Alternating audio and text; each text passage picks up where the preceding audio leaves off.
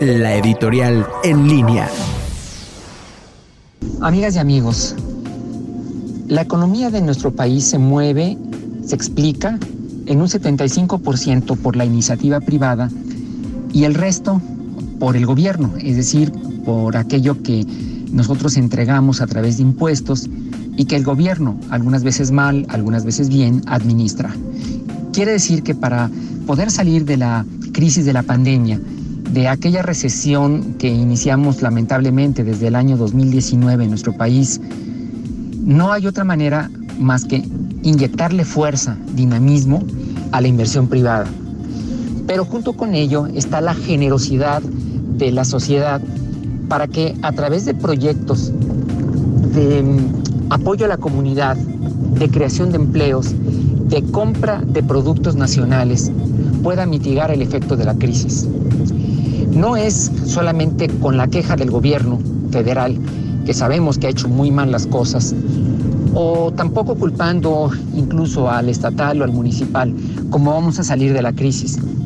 Lamentablemente nuestro presidente no tiene inyectado, no tiene puesto el chip del emprendimiento, de la creación de empleos. Así que esa labor tenemos que hacerla nosotros, los ciudadanos, los emprendedores, los empresarios. ¿Cómo lo podemos hacer efectivamente? Yo sugiero que nosotros, en la medida en la que generemos empleos, a veces muy sencillos, y evitemos que la gente pueda estar mm, desempleada en las calles, que tenga que salir a las esquinas a pedir una limosna, o que tenga la tentación de ser contratada por los criminales, como nosotros podemos ayudar a salir a la crisis efectivamente del COVID. Sabemos que esto, insisto, no es culpa completa del gobierno, tenemos que reconocer aquello que los ciudadanos hemos dejado de hacer en forma generosa para compartir la riqueza y tampoco para presumirla.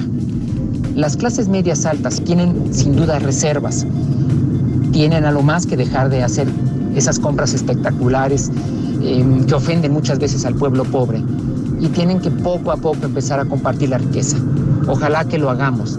Tres cuartas partes de la riqueza en nuestro país se explica por la iniciativa privada. El gobierno no puede hacer todo.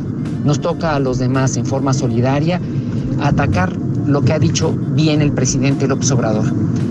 La última causa raíz de la violencia es la desigualdad social. Si quieres evitar la guerra y la inseguridad, reparte mejor la riqueza.